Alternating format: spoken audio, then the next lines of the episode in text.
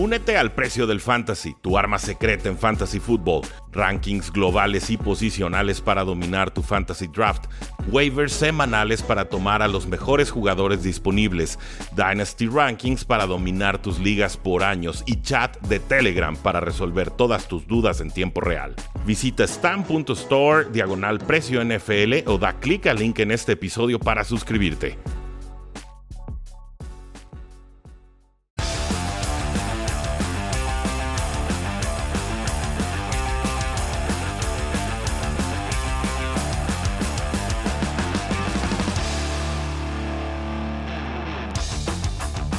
Saludos a todos y bienvenidos a un programa más de Cuarto y Gol, donde la NFL no termina y nosotros tampoco. Nombre es Rudy me encuentran en Twitter como Paradoja NFL y acabamos de ver cómo concluye el Scouting Combine, cuatro días de pruebas para los prospectos más importantes que veremos en este NFL Draft 2022. Por supuesto, ya tengo lista la información de qué corebacks subieron o bajaron de valor, qué running backs subieron o bajaron de valor, lo mismo con los receptores, tenemos unos cuantos tight ends por ahí y muchas posiciones defensivas. Van a ser eh, nombres que quizás no tengan tanto conocimiento general, por lo menos entre la afición mexicana, pero que poco a poco iremos descubriendo sus fortalezas, sus debilidades, qué posible valor de draft podrían tener y por supuesto a qué equipos podrían ayudar. Pero hoy no quisiera enfocarme en eso, damas y caballeros. Esta información se las voy a estar dando a lo largo de esta próxima semana. Vamos a tener capítulos diarios, voy a estarlos sacando de dos en dos posiciones para poder ser eh, exhaustivo y poder profundizar en este análisis que me parece no debemos hacer de, pasadita. Entonces me comprometo con ustedes a tener análisis de dos posiciones y sus resultados en el Scouting Combine en estos próximos episodios. El día de hoy más bien quisiera enfocarme en algo que no tiene que ver necesariamente con el fútbol americano, pero que sí sucedió en el otro fútbol. Esta batalla campal, casi guerra civil que se desató en la corregidora en el partido entre Atlas y Querétaro. Batalla entre barras rivales, dos aficiones eh, pues muy pasionales, ciertamente de las aficiones que más impulsan a sus equipos, pero también vemos que esa pasión puede quedar muy mal eh, e encausada. No soy especialista en fútbol soccer, sí tuve por algún tiempo eh, mi espacio, le mando un, abrazo a Ramsés Monteón, en nuestro análisis de fútbol, se llama Si fuera fútbol, fue un podcast, ahí siguen los espacios, pero en esos momentos lo tenemos congelado, no está publicado en episodios. El tema es que sí me gusta el fútbol soccer y sí lo disfruto y sí lo llegué a jugar con amigos y por supuesto juega el Barcelona y ahí estoy trepado viendo los partidos, juega el Real Madrid y digo, ¿cómo le hacen para remontar partidos con 3, 4 goles en los últimos 4 minutos? O sea, sí soy capaz de contagiarme de este espíritu deportivo, estas emociones que levanta eh, eh, el fútbol soccer. Obviamente lo que vimos este fin de semana en el Estadio de la Corregidora no tiene nombre y no tiene perdón. Y hay muchísima gente que está involucrada en este tema. Vemos a, policías o pseudo policías abriendo rejas para que se den con todas las barras. Vemos a fans del Atlas instigando a través de, estas rejas, ¿no? Cuando están todavía cerradas, a la afición de Querétaro. Y vemos, por supuesto, a la barra de Querétaro que se va con dos a balanza contra la afición del Atlas. Entonces, eh, aquí tiene que haber consecuencias y las habrá. Pero yo eh, más bien apelo a que las autoridades, ¿no? y la Liga MX y todos los involucrados, pues reconozcamos la gravedad del tema. Y esto va más allá de sacar unos cuantos tuitazos y decir que se va a suspender la jornada X y que, y que no hay muertos. Porque, eh, discúlpenme, damas y caballeros, cualquiera que vio las imágenes entiende que aquí hubo muertos y fueron bastantes. No podemos estar ocultando cifras ni podemos estar amaneciendo al día siguiente diciendo hoy es un día soleado. No es el 68, no es Tlatelolco y no se puede esconder la información. Hay demasiadas grabaciones, hay demasiados hechos, hay demasiados testigos como para creer esta versión del gobernador de Querétaro, esta versión de la Liga MX, esta versión de las partes interesadas que tienen mucho dinero que perder, incluyendo un Mundial 2026. Y la realidad es que este no es un fenómeno que está limitado al fútbol soccer. Lo hemos visto en todos los deportes, lo vemos muchas veces afuera de los estadios y a veces dentro de los estadios también de fútbol americano. Y mientras yo veía este, este desmadre y nos iba llegando la información, poco a poco las, las horroríficas imágenes, ¿no? Verdaderamente ni siquiera quiero recordarlas ni quiero invitarlos a verlas porque son catastróficas para el corazón, el alma y el espíritu. Eh, me acordé de una, de una lectura de un libro muy breve que encontré alguna vez en la cafebrería del péndulo y les hago aquí el comercial porque me encanta el lugar, ahí en Ciudad de México. Una selección de artículos de Le Monde Diplomatique eh, que se llamaba La ideología olímpica, deportes.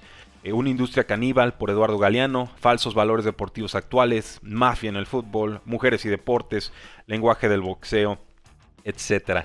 Es un breve documento, una breve colección de, de ensayos del 2004, de editorial Aún creemos en los sueños, y tienen unas lecturas muy, muy atrevidas, eh, provocadoras hasta cierto punto, pero también creo que sensatas, cuestionando el rol del deporte en nuestra vida cotidiana, ¿no? En esta nueva filosofía neoliberal capitalista de maximización de ganancias y dónde deja eso a los humanos, ¿no? Un proceso de posible deshumanización por cómo se encausa y se maneja el deporte en la modernidad. Aquí, bueno, tendrán que disculpar, estoy apelando a, mis raíces como, como licenciado en Relaciones Internacionales, un poquito a mi maestría en finanzas y a mi afinidad por encontrar lecturas que de pronto no son tan conocidas, pero que me parecen bastante útiles y que iluminan un tema que no se discute lo suficiente. Sí, hablamos mucho de deportes, pero no hablamos también sobre las consecuencias negativas que puede tener el deporte. El artículo que les quiero leer, el ensayo, se llama La Ley de la Jungla, Estadio Supremo del Deporte es un artículo inédito en Chile por Jean-Marie Brom. Leeré algunas partes y al final pues trataré de hacer un, cierre de, de, esta reflexión. Espero resuene con ustedes porque cuando yo lo leí también resonó conmigo. Dice, tres obstáculos ideológicos contribuyen a mantener el análisis sociopolítico del deporte en una especie de perspectiva angelical o de candorosa ceguera. El primero tiene que ver con la ley del silencio, que funciona como una ética en el mundo del deporte. Lo que no se ve, no se castiga. El que habla es un traidor o un cobarde y es proscripto del ambiente deportivo, que se basa también al nivel de sus dirigencias en la omertá, la desinformación, la falsificación y la impostura. No se toleran las investigaciones independientes y la transparencia en el deporte, así como tampoco se hace en las cárceles o las Fuerzas Armadas. A pesar de sus declaraciones tranquilizadoras, es por otra parte difícil lograr que los organismos transnacionales, fundamentalmente los europeos, las autoridades del Estado, las comisiones parlamentarias o las federaciones deportivas se esfuercen por aclarar los aspectos oscuros de una actividad en gran parte al borde de la ilegalidad, cuando no dentro de ella. El segundo obstáculo, vinculado con el precedente, es la actitud pusilánime de los deportistas y de los dirigentes, pero también de los periodistas deportivos, que se sienten cuestionados cuando formulan la menor pregunta o la más pequeña crítica. El consenso deportivo contribuye de esa manera a reforzar los mecanismos de defensa de una institución en crisis. Cada vez que ocurre un incidente, se acepta, cuando mucho, que se trató de un desborde, de desviaciones, de momentáneas pérdidas del rumbo o de excesos en general provocados por elementos ajenos al deporte, pero nunca se tiene el coraje de admitir que es la propia lógica del enfrentamiento deportivo lo que genera esos animales rabiosos, como suele decirse en Gran Bretaña. En nombre del voluntarismo se pretende proteger, por sobre todas las cosas, el mito de la fiesta deportiva, aun cuando sea sangrienta, antes que condenar la guerra deportiva que, como toda guerra, nunca es limpia y ni siquiera soluble en buenos sentimientos humanitarios. Se trata de no desanimar a las avestruces que creen luchar por un deporte limpio, humanista, al servicio de la paz, etc. Por lo tanto, los enemigos del deporte son los que denuncian la ilusión deportiva y tratan de proceder a un análisis riguroso de esa actividad. Esa negación de la realidad, que funciona como última línea defensiva de un deporte arrasado por una violencia desatada, se apoya en un postulado ideológico muy difundido. El verdadero fútbol el de las tribunas populares y las ciudades obreras, habría sido pervertido por las ovejas descarriadas que se infiltraron en él, como otros tantos temibles parásitos. Pero lo que nadie explica es el extraño tropismo que lleva irresistiblemente a los hinchas hacia el fútbol, las profundas afinidades selectivas de todos los ultras por la pasión de la pelota, Luego del baño de sangre de Hazel en 1985, los periodistas deportivos llegaron incluso a afirmar, por el clásico mecanismo de inversión ideológica, el fútbol, lejos de ser asesino, habría sido asesinado. El culpable se convertía en víctima, es decir, que la pureza original del fútbol sería siempre ultrajada por los malos muchachos venidos de otras partes. Pero esa tesis se desmorona cuando se contabilizan los incidentes graves que marcan regularmente los partidos entre comillas amistosos, los campeonatos nacionales y los encuentros de fútbol internacionales. La lista de batallas campales, riñas sangrientas, pánicos mortales y refriegas macabras provocadas por el fútbol tanto por los jugadores como por los espectadores, o vinculados con sus manifestaciones, resulta impresionante cuando no se le considera simplemente como un conjunto de noticias policiales. El tercer obstáculo es la colaboración orgánica de numerosas personalidades políticas, universitarias, periodistas y líderes de opinión en la difusión de una idolatría acrítica del deporte, bautizada para el caso cultura deportiva. Esa falsa conciencia reúne en jovial consenso a los adulones incondicionales del deporte y a los trovadores del humanismo. En Francia fundamentalmente a los de izquierda plural, que evitan hablar del verdadero deporte y sus desviaciones mafiosas, para fantasear con un deporte ideal, puro, educativo, pacífico, civilizado, etc.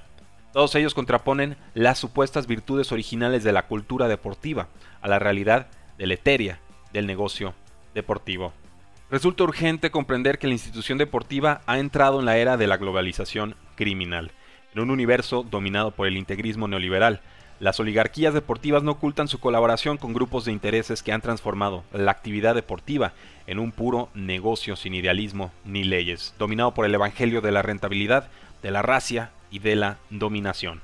Así termina este artículo que habla no solamente o específicamente de la violencia en los estadios o fuera de ellos, sino también de estos intereses que naturalmente se manejan cuando hay dinero de por medio, cuando hay eh, una oportunidad de lucrar leal o deslealmente. No digo que suceda en todos los deportes, no digo que suceda en todos los países o en todas las instancias en el mismo nivel o con la misma gravedad, pero ciertamente algo de lo que acabo de leer los puso a pensar sobre el fútbol mexicano. Los puso a pensar sobre lo que está sucediendo con el Washington Football Team, que ahora son los Washington Commanders, y sus casos de abuso sexual. Los puso a pensar sobre esta acusación de Brian Flores de racismo sistémico en la NFL y de que el dueño de los Miami Dolphins, Steven Ross, le quería pagar por perder partidos y así conseguir un mejor pick de draft. Eso también, por supuesto, ilegal. Los puso a pensar en Colin Kaepernick, quien por supuesto merecía seguir en la NFL y por supuesto fue dejado a un lado porque los tiempos políticos así lo decretaban. En la era de Trump, la NFL no se podía meter en problemas con el nuevo presidente. Y en este último offseason recuerdo por lo menos dos batallas bastante fuertes en estadios de partidos de pretemporada de la NFL. Entonces, este problema de la violencia en los estadios no podemos entenderlo como un fenómeno aislado, porque no lo es.